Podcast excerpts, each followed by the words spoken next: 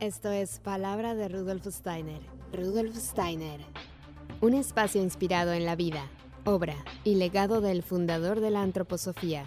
Un camino de conocimiento que conduce lo espiritual del ser humano a lo espiritual del universo. Palabra de Rudolf Steiner.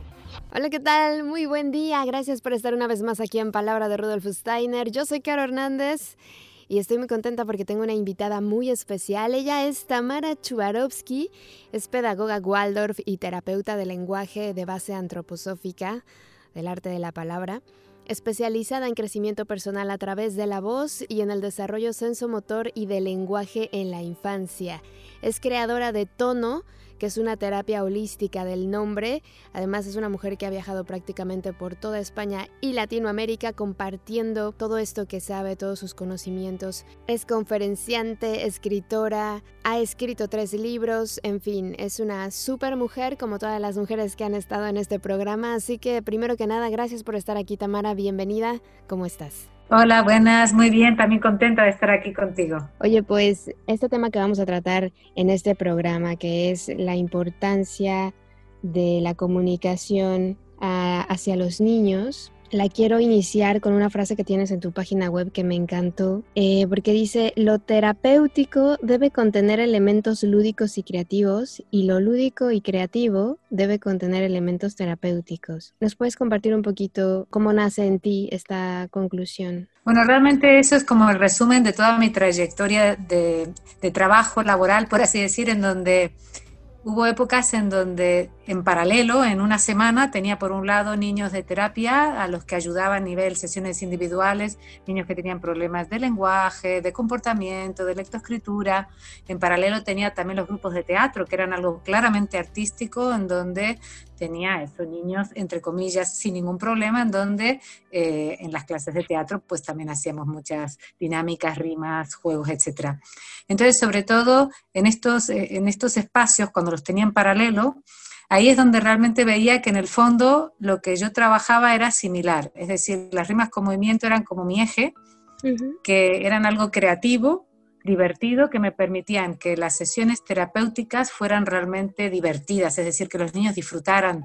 De hecho, que siempre a mí lo que me encantaba era que le decían a las mamás, hoy toca ir a jugar con Tamara, voy a jugar con Tamara, es decir, no tenían el concepto de que venían a terapia. Y para mí eso era el mejor halago. Y a la vez, los niños que venían a teatro, que en realidad era algo claramente lúdico y creativo, la sensación era, los niños están cada vez mejor, están más armónicos, más saludables, es decir, esta actividad artística, de la manera que la hago, con la conciencia que la hago, realmente de paso ayudo a equilibrarlos, a, eso, a, a que sea un trabajo armonizador y positivo, por así decir, eh, de higiene terapéutica. Entonces, bueno, realmente para mí siempre fue una realidad este confluir del aspecto artístico, creativo, lúdico y terapéutico. Y por supuesto luego en la escuela, cuando fui maestra y tuve eh, claramente más un espacio, por así decir, de educación infantil, de escuela infantil, ahí también evidentemente estaban presentes en paralelo ambos elementos.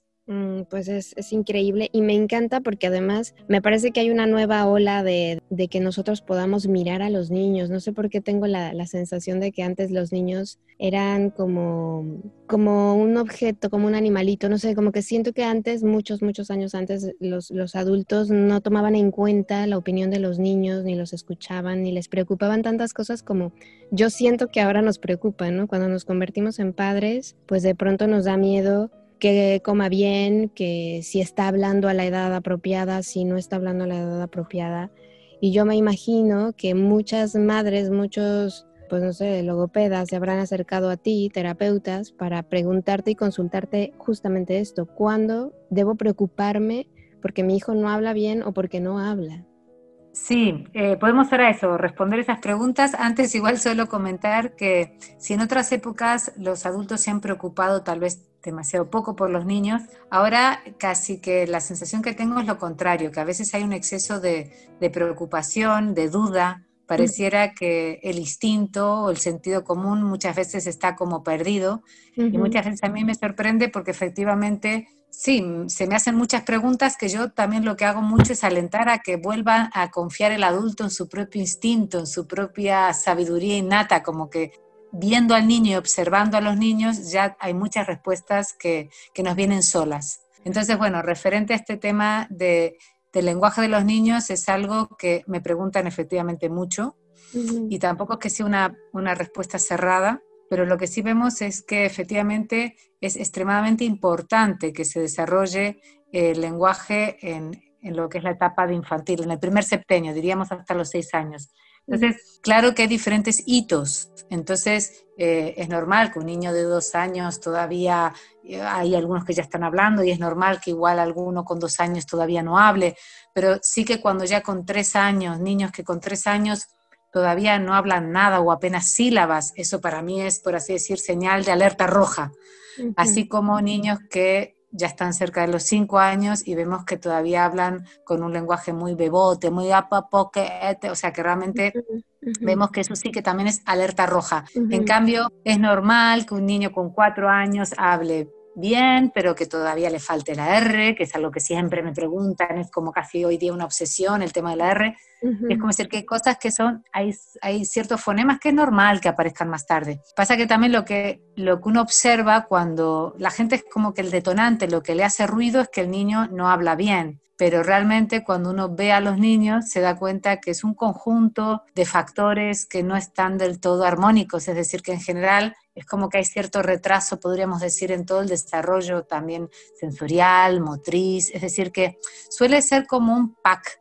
Entonces, a veces yo digo, no, no es que tal vez no es tan importante que el niño no hable, el problema es que ese no hablar es todo una sintomatología de que algo en su desarrollo no termina de estar armónico, bien, o sea que sí que es importante darle importancia, sobre todo depende cómo uno lo trabaje, porque a veces yo digo, si le vas a mandar a los cuatro años a una logopeda tradicional, que le va a estar, por así decir, delante del espejo, eh, machacando, torturando, con algo muy abstracto, muy duro, bueno, pues para eso yo diría que es mejor relajarse, pero sí que hay maneras muy respetuosas, muy justamente lúdicas, creativas y bonitas, en donde uno sí puede darles ese empujón a los niños que necesitan para, por así decir, tener un, desarrollo adecuado. O sea que hay factores, ¿no? A su alrededor afectan o repercuten de una manera u otra en su, desarrollo del lenguaje. A ver, ahora mismo eh, es muy evidente eh, los problemas de, con el lenguaje. O sea, en estos últimos años ha aumentado, pero vertiginosamente, la cantidad de niños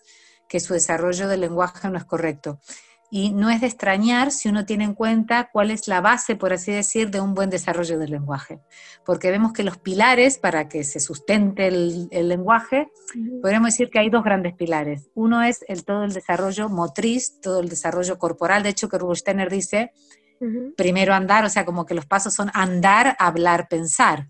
Entonces vemos que si falla el hablar, no puedo no ir al concepto andar, que el concepto andar eh, desde la pedagogía Waldorf, no es solamente caminar, sino que podríamos decir que en ese pack entraría todo el desarrollo motriz y todo el desarrollo del primer año de vida, toda la integración de reflejos, luego la motricidad fina, o sea, todo, realmente es como decir que para que el segundo paso se dé con éxito, el primero tiene que estar, por así decir, aprobado, como que esa energía tiene que estar libre, hay una energía que se queda disponible si ya está eh, aprobado o trabajado ese aspecto corporal, eso por un lado, y por otro lado vemos que el lenguaje en definitiva es motricidad, es decir, que, que necesita de esa capacidad de movilidad de los, de, los labios, de la lengua, y justamente Steiner hace referencia muy clara a cómo el movimiento de los dedos, por ejemplo, el movimiento de los dedos de las manos, es clave para todo el tema de la articulación.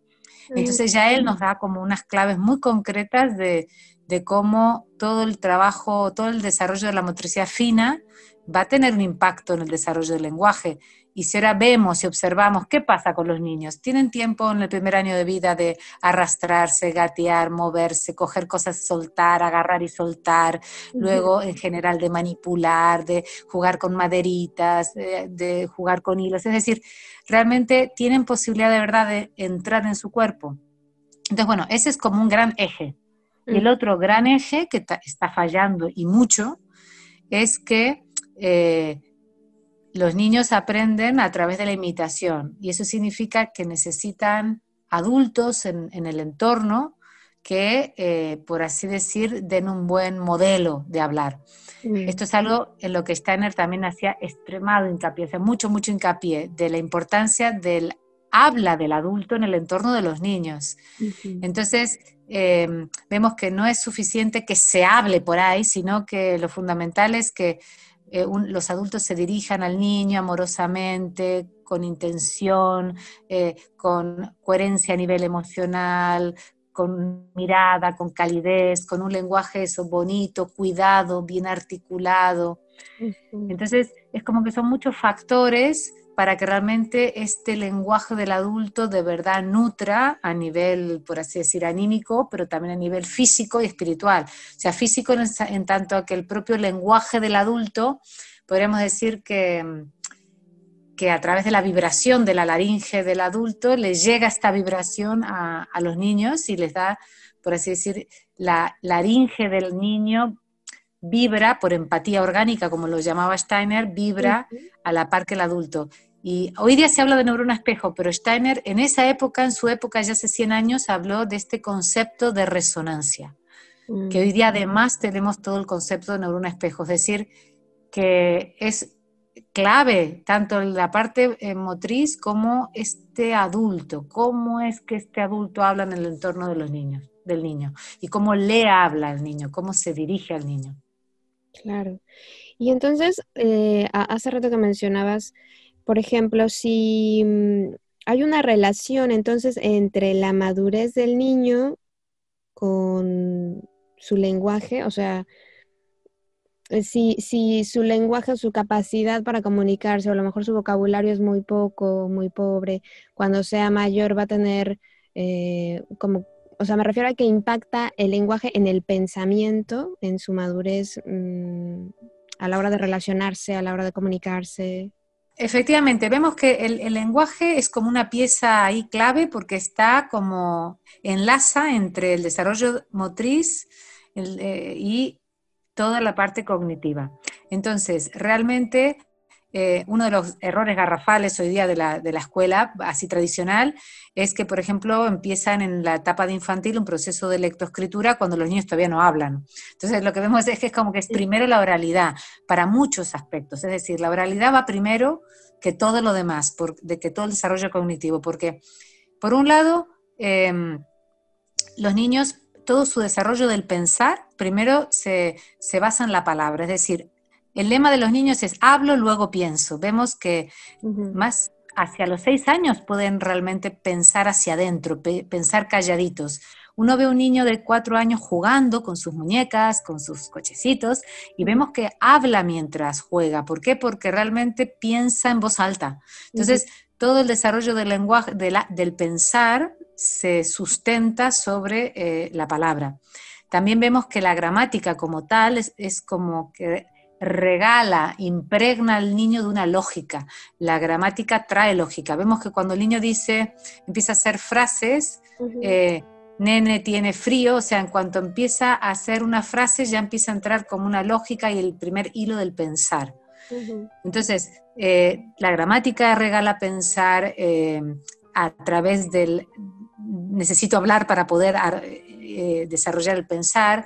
También vemos por supuesto, todo lo que va a ser posteriormente el desarrollo del aprendizaje, como la lectoescritura se basa en un buen lenguaje, si no hay buen lenguaje es complicado luego, o sea que hay problemas, y, luego todo lo que viene a partir de, la escritura, que es todo el aprendizaje. Y luego pasa que también hay otro elemento que se, habla mucho menos, sería como un aspecto también más antroposófico, que Steiner dice, si el lenguaje hasta los seis años no consiguió estar bien articulado, si no consiguieron los niños hablar bien, claramente, por así decirlo, con un lenguaje claro y articulado, entonces eh, el cerebro eh, no termina de formarse. Es decir, que una articulación clara y bien formada, lo que hace es que las consonantes tienen, vemos que por ejemplo, hay ciertas consonantes que es más fácil comprenderlo, como b, g, k, d, t.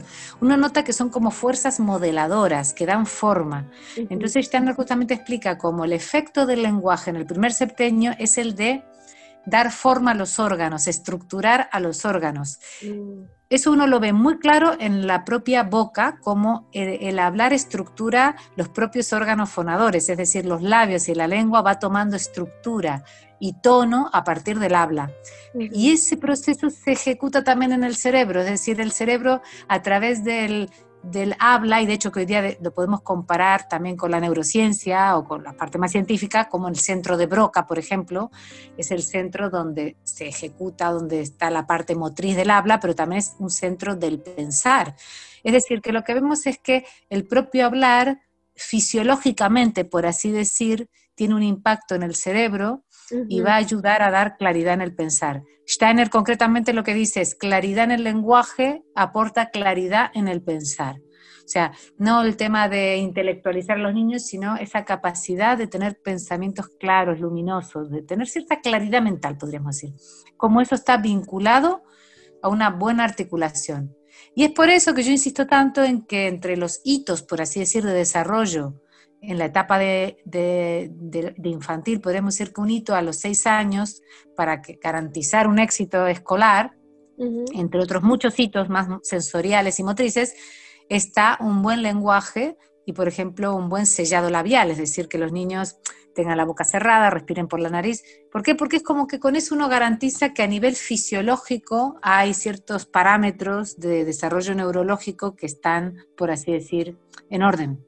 Wow. Mm, Yo eso del sellado labial no me lo imaginaba que, fuera importante en este... Uf, este Vamos, en realidad el hito es al, año de vida, pero vemos que hay niños que siguen con la boca abierta y, a los seis años es como límite total. O sea, eh, si los niños no respiran por la nariz, es decir, al respirar por la nariz es como que uno garantiza una oxigenación del cerebro, realmente una luminosidad, un brillo.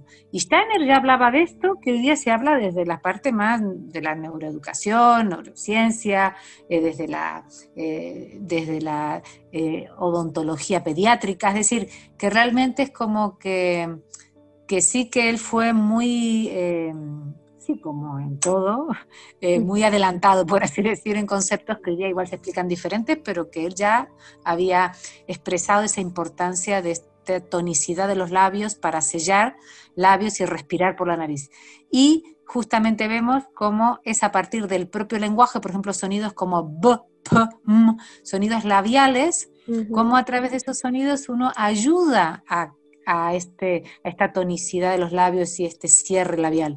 De ahí toda la, importancia de todo el trabajo que uno puede hacer con el lenguaje con niños, con los niños pequeños. Pues me parece muy interesante, sobre todo porque, como decías tú, hay gente que habla, bueno, hay niñitos a los que creemos que, bueno, como está chiquito, tiene cinco años, pues puede seguir hablando como un bebé, ¿no? Y luego te das cuenta que en su, incluso en su conducta es como más pequeño que, un niño de su misma edad, ¿no? Su, conducta es distinta, es como si fuera más bueno, completamente. De hecho, que niños que han venido, por ejemplo, a mi consulta porque les fallaba la R, un niño de cuatro años, que bueno, he aceptado porque ya tenía cierta conciencia del problema. Si no tienen conciencia del problema, yo nunca haría un proceso de concienciación, porque una de las claves es antes de los seis años que los niños no tomen conciencia del problema. Pero bueno, Dado que el problema ya tenía conciencia, dije, venga, vamos a ayudarle a superarlo. Eh, lo interesante, en todos los casos que trabajé el, rotacismo con niños así pequeños de 4 o 5 años, es que eran niñas, porque Dios la casualidad que eran niñas, como muy lánguidas, muy dormiditas, como que tenían como una, una cosita redondita y de inmadurez que parecía imposible que al año siguiente estuvieran en primaria. A través del trabajo con con la articulación, que la mamá me la trajo por la R, pero luego uno cuando empieza a observar ve que en general falta una presencia en los sonidos. Pasa que la gente tiene como puesto el oído en la R, pero que con más oído uno ve que falta forma, falta estructura en los sonidos. Y a través de un trabajo de potenciar la articulación, increíble como uno nota un despertar. O sea, un despertar de como que uno siente realmente esa mayor presencia del yo, como un encarnar a, otro nivel, como un entrar en el cuerpo, estar más presente, más despierto. Todo en un sentido positivo, o sea, no estar hiperactivo ni hiperestimulado, sino simplemente estar eso, eh, de acorde a la edad, ¿no? Como mayor madurez. Simplemente a partir de este trabajo en, la palabra, en el lenguaje.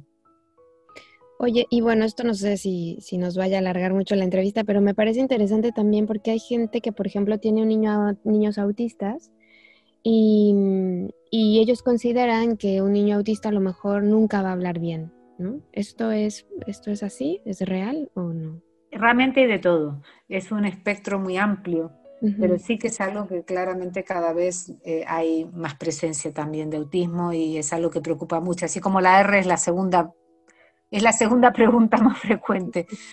Entonces, em, aprovecho para decir un poquito lo que sería todo este abordaje de trabajo en el lenguaje, que, claro, toda mi, toda mi formación, todos mis, mis ideales, por así decir, tienen que ver con, con toda mi formación eh, antroposófica, o sea, de arte de la palabra y pedagogía Waldorf, en donde una de las claves es que antes de los siete años, de los seis años, no debemos enseñar nada, sino que es a través de nuestra imitación, a través de la imitación, a través de que nosotros somos un buen modelo, que el niño aprende. Tampoco le hacemos consciente de los problemas, esta es otra, otra premisa básica, y que todo eso como que ocurra desde lo natural, desde lo orgánico. Entonces, desde esta naturalidad vemos que hay tres grandes vías a través de las cuales estimulamos el lenguaje de los niños, que es por un lado nuestro hablar coloquial, eh, o sea, dirigirse al niño de manera espontánea, los cuentos y las rimas. Podríamos decir que son como tres canales, además de las canciones, ¿no? Que podría ir con las rimas.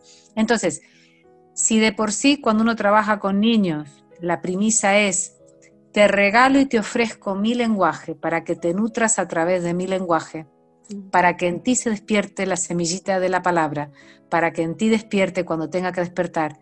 Si esa es la premisa que diríamos que tenemos desde el nacimiento del niño, en el caso de un niño con autismo es como que es una premisa que incluso se amplía en el tiempo.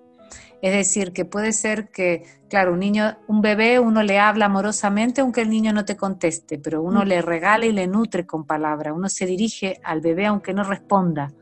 Y ahí tenemos como una clave en general para todo lo que es desarrollo del lenguaje, que muchas veces es como que cuando los niños son más grandes y no hablan, como que al adulto se le hace más difícil ese comunicarse igualmente. Entonces, mm. vemos que importante es que nosotros le envolvamos de esta palabra amorosa, bonita, bella, que tiene que ver con justamente los cuentos, las rimas, nuestra propia palabra. Y, y esto es clave en general para los niños, pero en el caso del autismo, hiperclave, renunciar a toda expectativa, renunciar a, a, tener un resultado inmediato, renunciar a todo y solamente ofrecernos como un regalo. Entonces, desde ese lugar ha habido eh, resultados espectaculares. Es decir, cuando uno suelta de alguna manera la exigencia. De hecho, que una persona en Barcelona que se formó conmigo, ella trabaja hace años en un centro con niños eh, con autismo, en una escuela, y dice que, bueno, ya desde que me conoce, hace muchos años que viene haciendo como lo que ella llama taller de rimas, que es que una vez a la semana vienen los niños y reciben rimas. Ella dice que es un espacio como sagrado en el cual no hay tensión, no hay presión, sino que se les hace este regalo de las rimas. Y ella justamente comentaba como, al ser un espacio en donde uno no tiene esa presión, porque en general se les presiona mucho a los autistas, a ver si hablan, a ver si responden, a ver si se, se ocurre algo. Y ella decía que justamente en este espacio, que era un espacio en el cual en realidad solo era un regalo que se ofrecía a los niños, que este aquí sorpresa, que muchos niños que jamás se pensó que iban a hablar, igual no hablaban nada, pero su puerta hacia la palabra ha sido han sido las rimas. Sus primeras frases, eso tanto en niños como justamente en, niños con autismo, vemos como una palabra bella, bonita, con ritmo, con, o sea, con algo más sensorial, como de repente ahí tienen como una apertura a la palabra y a través de ahí se les despierta.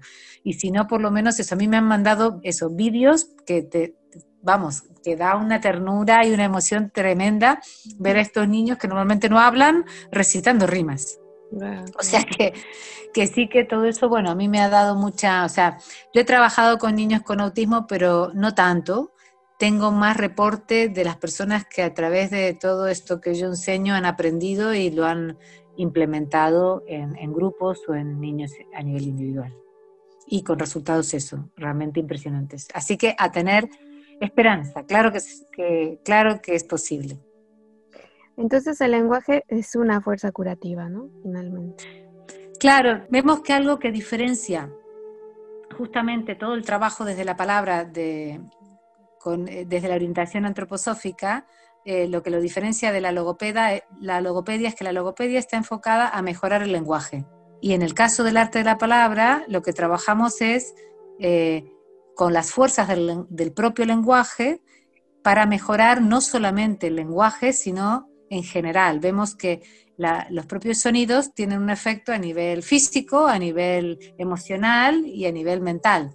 Entonces, esa es una dimensión, claro, es una dimensión eh, realmente muchísimo más amplia.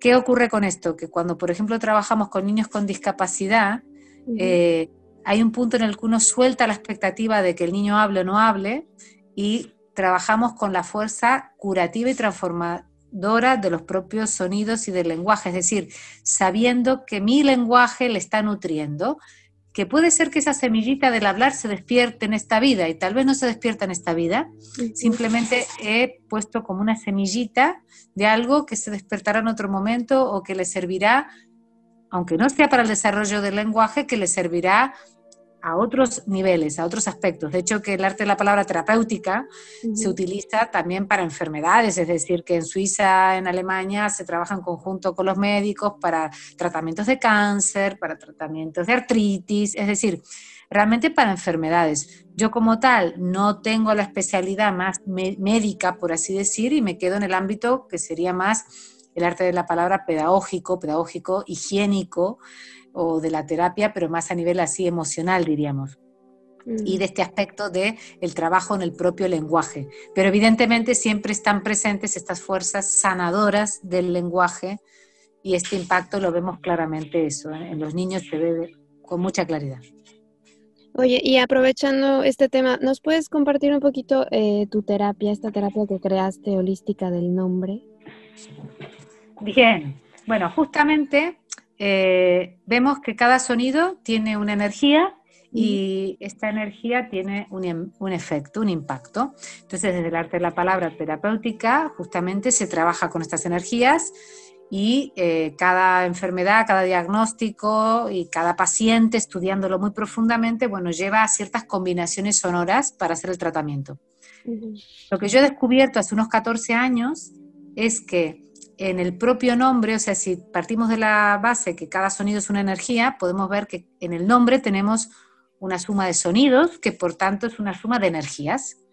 Y lo que he descubierto y luego trabajado sistemáticamente, o sea, realmente con cientos de casos, o sea, vamos, que realmente por eso hoy día ya lo, lo doy como una metodología en sí misma, es como trabajando con los, sonidos del propio nombre, uno puede realmente hacer un proceso de armonización de toda la persona, de, equilibrarle, que va a tener un efecto tanto a nivel físico como emocional como mental.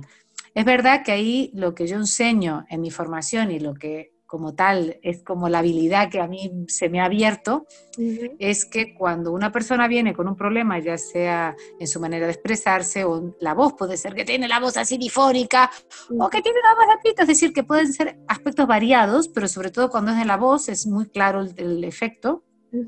Cualquier problema justamente de la voz o de la expresión, eh, puedo darme cuenta qué sonido de su nombre es el que el que de alguna manera hay que trabajar para solucionar esa patología que trae la persona. Entonces, trabajo con el propio nombre, más con los ejercicios de arte de la palabra, que son combinaciones sonoras, y entonces a través de ciertas, eso, veo qué combinación sonora, qué ejercicio concreto de arte de la palabra necesita esa persona con ese nombre, con esa eh, patología, o simplemente hay veces es que la gente viene sin ninguna patología especial, y lo que ocurre es que a través del nombre lo que consigo es un empoderamiento y un conectar con sus propios talentos, con su propio propósito, porque lo que vemos es que también podemos ver que en, los sonidos del nombre vemos como, como fuerzas, como energías potenciales, y entonces según cómo la persona dice esos sonidos, yo me puedo dar cuenta que eso, qué energías están como bloqueadas, qué energías, por así decir, qué potenciales no, no ha desplegado todavía o está igual la energía demasiado desequilibrada. Entonces, bueno, igual así es un poco abstracto, pero por ejemplo uno puede ver que un hombre que tenga R, La R siempre es una energía de alegría, es como, ¿no? Como así divertida, pero uno puede ver que según cómo la persona haga esa R, puede ser que esté como demasiado fuera de sí, como demasiado superficial, como un poco como alguien que está demasiado fuera, ¿sí? O sea, que igual todo es jiji, jaja, juju, pero no conecta consigo mismo. Y otra persona puede ser que, que, esa R más bien es que no conecta con la R, que, que, está muy metido para adentro y que le falta conectar con la alegría de la vida, con la dinámica, con el movimiento, con la, con la flexibilidad y versatilidad que trae la R. Entonces, es como que voy viendo esos aspectos, esas diferentes eh, rangos, rasgos, aspectos de cada sonido, cómo la persona eh, se encuentra y cómo a través de eso, si alguien estaba con la R demasiado, o sea, demasiado fuera de sí y con una vocecita así como muy desencarnada, pues a través de la R, si tiene su nombre, puedo ayudarle como a entrar a través de una R más profunda, a través de un camino de una, R que conecte con el corazón, que movilice el corazón, porque la R realmente hace vibrar el chakra corazón si uno la conecta.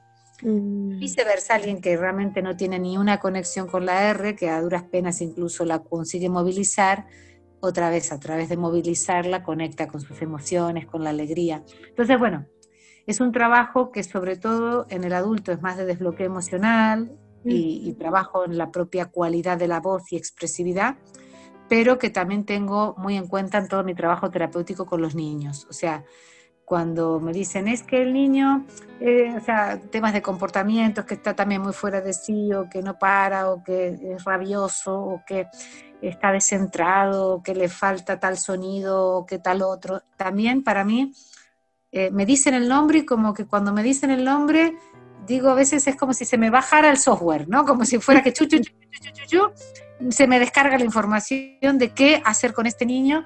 Y en el caso de los niños, no son ejercicios, sino que son las rimas. ¿Qué rima con qué sonidos tengo que mover en este niño para ayudarle a, a equilibrar? De hecho, que un ejemplo, por ejemplo, es una niña que se llamaba Chloe y que su mamá me decía que era una niña que era como muy colérica, muy así cabezota y a la vez muy hiperactiva. Y la imagen que a mí me vino es que estaba muy en...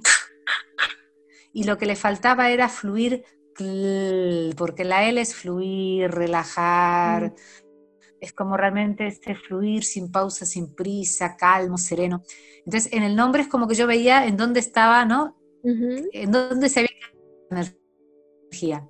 Y entonces para ella hice la rima de, la, de la gallina, que es una rima que pueden ver en mi YouTube, que justamente es una rima que empieza muy movida con corre, corre la gallina, o sea, muy dinámica y luego va pasando por la L, por sonidos de L, que es como para a través de, ese camino sonoro de esta niña, hacer este, a través de la rima este camino sonoro de, eh, de ir hacia la calma. Entonces ahí vemos como esta misma rima, claro que ayuda a porque hablándola bien, clara, articulada, movimientos de dedos, en fin, que tiene todo para potenciar el lenguaje, pero traía escondida, por así decir, este regalo para esta niña, ¿no? En concreto. O sea, que las rimas muchas veces a todos los niños les sirven a nivel general para algo, pero para una niña fue hecho para algo y luego para todos los niños en general sirve para calmar, porque el efecto es universal, el de que la, que, que la L calma. Entonces, es como que en ese sentido, aunque las rimas algunas hayan sido hechas para una niña o un niño concreto, pues luego tienen una universalidad. Oye, entonces si yo estoy muy eh, enojada, furiosa, me pongo a cantar la, la, la, la, la, la, la, y se me baja la, la ira un poco. Bueno, en el caso de los adultos es impresionante como los ejercicios de darte la palabra, por ejemplo, lenta, lava, Luisa, losa. Uno lo empieza a decir tipo mantra y claro que calma. ¿Y qué pasa? Que conectar con el sonido. Si hago la, la, la, la, con mucho nervio no me funciona. Es decir, que tengo que conectar como si fuera que la L me regale su, su, cualidad. Y la L es lenta y la tengo que saborear lenta, lava. Y como te llamas Carolina, entonces en tu caso, eh, por así decir, sería que este ejercicio mismo, que es un ejercicio básico de arte de la palabra para dar fluidez, yo te diría ya complementándolo con eh, tono, sería, vale, pero vos lo vas a hacer así, vos, tú vas a hacer así. Lenta lava Carolina Loza para despertar esa L que tienes en ti. Es decir, que realmente eso que está escondido en ti se despierte, que además, si en la presentación que has dicho Caro en vez de Carolina, eso significa que a la línea la tenés un poco abandonada. Con lo, cual, con, más razón te diría, vamos, eh, divino, divino eh, e, este ejercicio. Y en el caso de los niños, eh, esto mucho más inconsciente y es a través, por ejemplo, de una rima como la hola, linda, hola, o la vaca Lola, yo tengo una vaca que se llama Lola, salud educada, etcétera, etcétera. Pero por eso digo la importancia en este caso de la conciencia del adulto, porque para que el niño la vibración le llegue y no necesite hacer nada a nivel consciente, el adulto debe hacerlo con conciencia, porque si el adulto hace, ¡Hala, hola, linda, hola, ¡Hala, hola, linda flor! Sonamos, no pasa nada. Es decir, de ahí que mi trabajo tiene mucho que ver con optimizar la herramienta del adulto para que el lenguaje del adulto esté óptimo y con la conciencia de hablo lento, hablo dinámico, hablo centrado, hablo alegre, para que lo que yo conquisto, a través de lo que yo conquisto, eso llegue a través de la vibración, a través de la neurona espejo, a través de la empatía orgánica, a través de todas las posibilidades, por así decir, más cuánticas, que llegue esa información al niño. Y sabemos que llega. Es decir, que no hace falta decirle al niño, estate tranquilo, si yo cambio mi manera de hablar, mi tono. Y esto lo podemos hacer tanto con las rimas como con los cuentos, como con el hablar espontáneo. Pasa que es verdad que las rimas son como un gran regalo porque viene el paquetito preparado. Es decir, tal vez a mí como adulto me cuesta hablar calmo, tardaría más en aprender eso, que eso yo también lo enseño, claro, eh, como ciertos recursos para conseguir hablar con serenidad, con calma o con dinámica.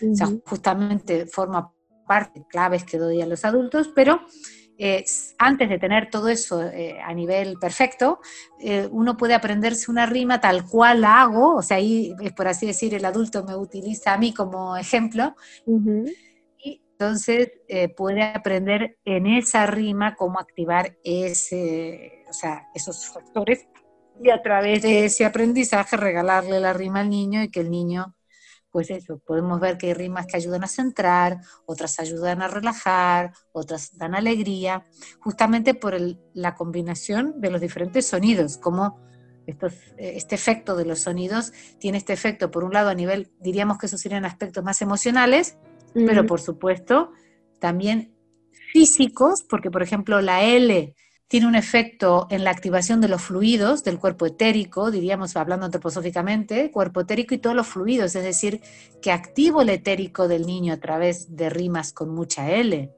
que activo el cuerpo astral y todo el, aspecto aéreo a través de rimas con R, es decir, que vemos que el lenguaje tiene una relación luego con el hombre tripartito, el hombre cuatripartito, es decir, con toda la estructura del ser humano, toda la visión del ser humano desde la antroposofía vemos como todo está enlazado, entonces uno puede trabajar a niveles muy profundos, o sea, uno puede elegir trabajar un nivel más superficial, pero eh, la misma herramienta eh, sirve para trabajar, claro, niveles mucho más profundos y sutiles.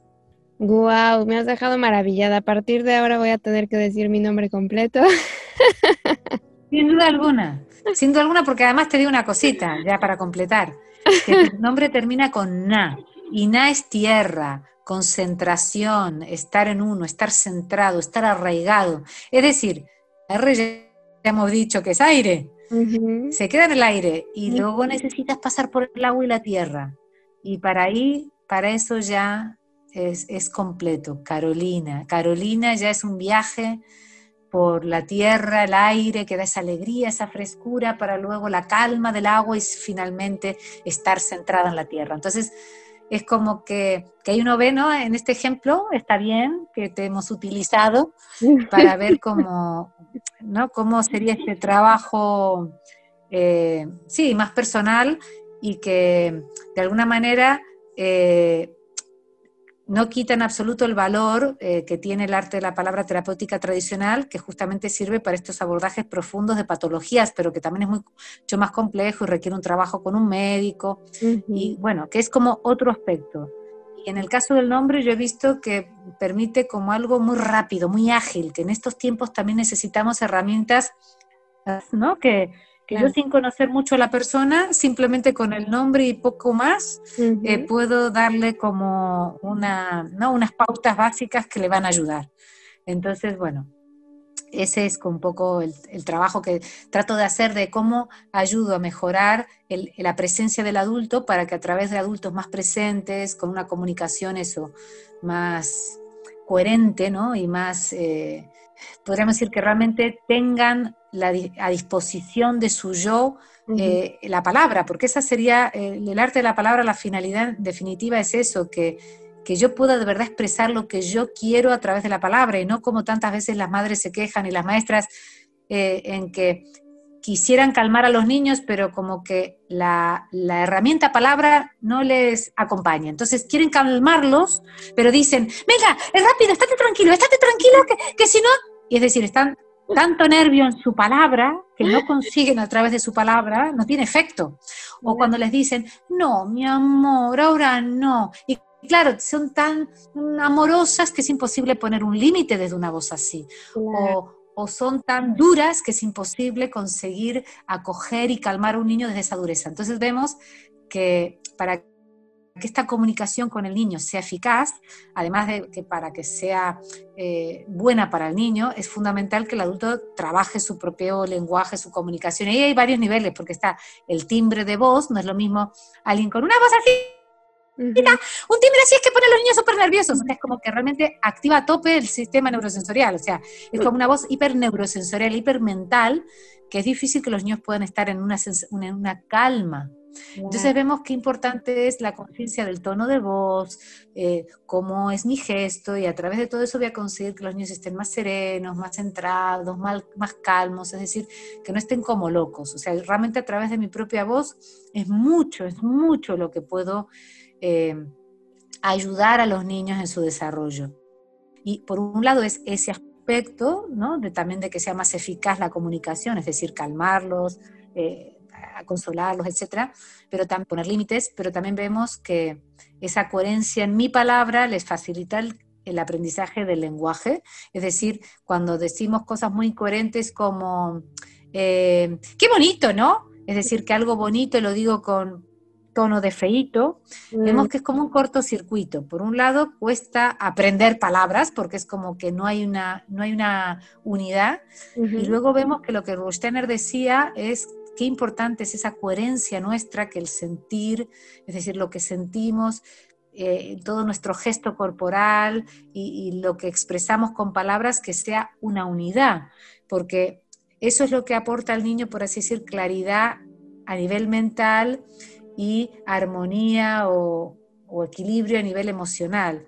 En cambio, cuando hacemos estas, estos cortocircuitos, estate tranquilo, ¿no? Que digo, tranquilidad pero con nerviosismo, generamos como esa confusión a nivel mental y esa inquietud a nivel emocional. Entonces esto también Rudolf Steiner ya hablaba de esa importancia de que seamos capaces de, ser uno con lo que expresamos, que no, y muchas veces vemos que los adultos decimos una cosa, pensamos otra, en fin, que cada cosa está como las partes disociadas, como, como una neurosis.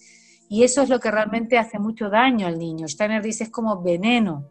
Mm. Entonces, de ahí es tan importante que, nosotros mismos tomemos conciencia si queremos no solo mejorar el lenguaje del niño, porque ya hemos visto que, a través de nuestra propia palabra mejoramos eh, la palabra, o sea, el desarrollo del lenguaje de los niños, que con una buena articulación ayuda a la buena articulación de los niños y eso a su vez les ayuda a ellos. Además de esos aspectos del propio lenguaje, del desarrollo del lenguaje, empezamos a ver que en general toda nuestra manera de hablar, nuestro timbre de voz, nuestra manera de articular y, y toda nuestra manera de dirigirnos a los niños va a generar una impronta en los niños en todo su desarrollo. O sea, puede ser un impacto positivo o un impacto negativo, pero sin duda va a haber un impacto. Wow, qué interesante esto del tono de voz. Eh, porque bueno, es verdad que yo he escuchado a algunos profesores que como que ya hablan como los niños, ya sean hombres o mujeres, ¿no? Ya son así como, ay, no sé cuánto, no sé qué, incluso la voz. Entonces, obviamente, cuando quieren llamar la atención, su mismo tono de voz yo creo que se pierde, ¿no? Entre los timbres de los niños, porque todos suenan igual. Entonces, aunque quieran poner orden, como que no, no funciona, porque los niños no escuchan e, esa diferencia. Bueno, completamente. De hecho, que hay, hay una frase muy graciosa una indicación muy graciosa que le da Steiner a, una, a una maestra de jardín de infancia muy famosa, la Carolina Hildebrand creo que es el apellido. Bueno, una que era realmente súper famosa, o sea, que ha escrito libros sobre jardín de infancia, educación infantil Waldorf. Bueno, el caso es que en una, en una ocasión le dice Steiner a esta, a esta Carolina, le dice, eh, con esa voz de pito, no vas a poder tener autoridad ante los niños nunca. es decir, exactamente esto.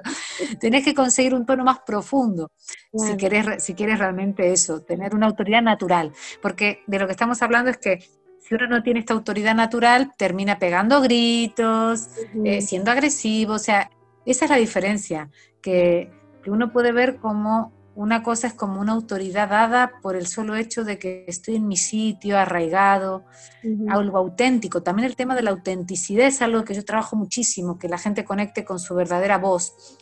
Porque así como está la tendencia a hablar con voz de pito, que no es la voz de uno, otra tendencia, tal vez más en el ámbito antroposófico, es hablar con una vocecita así, metida para adentro, como muy cuidadosa, como queriendo ser muy educados, muy correctos. Y realmente eh, lo que vemos es que eso también genera cierto nerviosismo, como diciendo, ¿quién eres tú? Quiero verte de verdad, quítate el postureo, quiero ver quién eres, quiero ver tu voz, quiero escucharte a ti.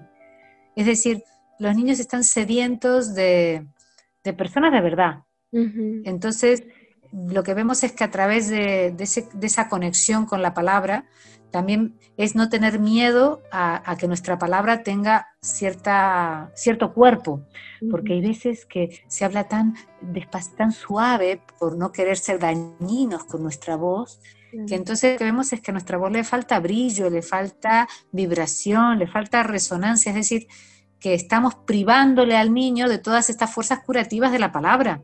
Entonces, por eso es que a mí me da mucha gracia porque según en qué contexto trabajo, tengo que ayudar a quitar la voz de pito y a dar una profundidad, una calma, una serenidad, una conexión con el corazón eh, en cuanto a bajar de lo mental y la estridencia.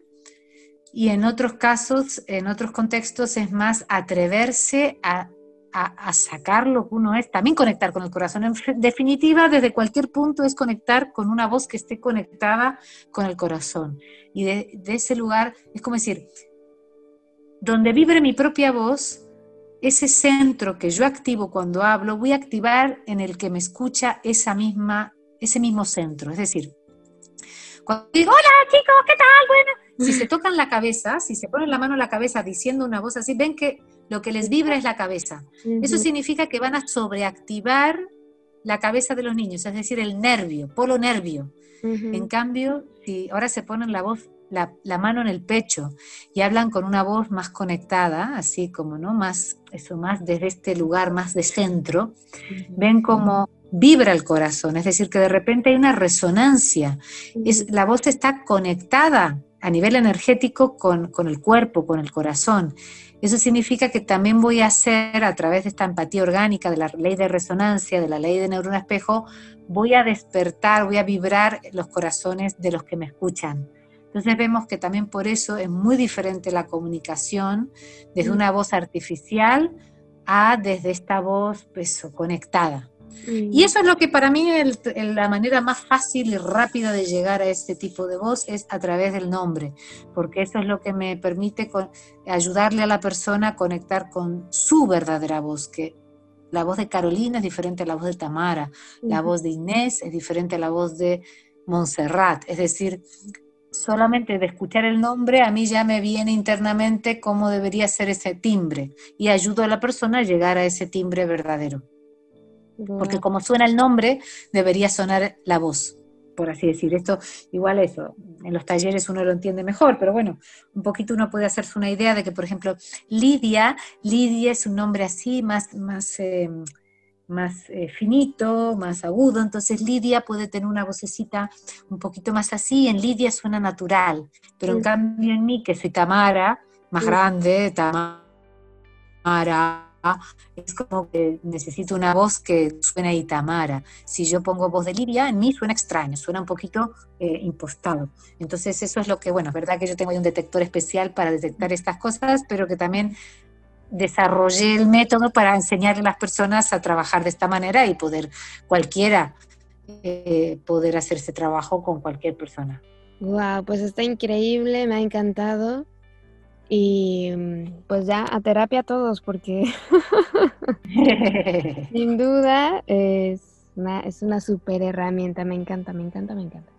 Y bueno, eh, ya para terminar, en, tu página web que es tamarachubarovsky.com pueden encontrar todos tus cursos, tus libros, ¿no? Todo lo que lo que Sí, por ejemplo, hay una conferencia que recomiendo mucho que está tanto en el blog como, como escrita, como en el YouTube, como conferencia, que justamente es el impacto del lenguaje del adulto en los niños. Entonces, quien quiera, por ejemplo, profundizar en eso, eh, puede ahí ver eh, la conferencia en donde también hablo de este tema del nombre.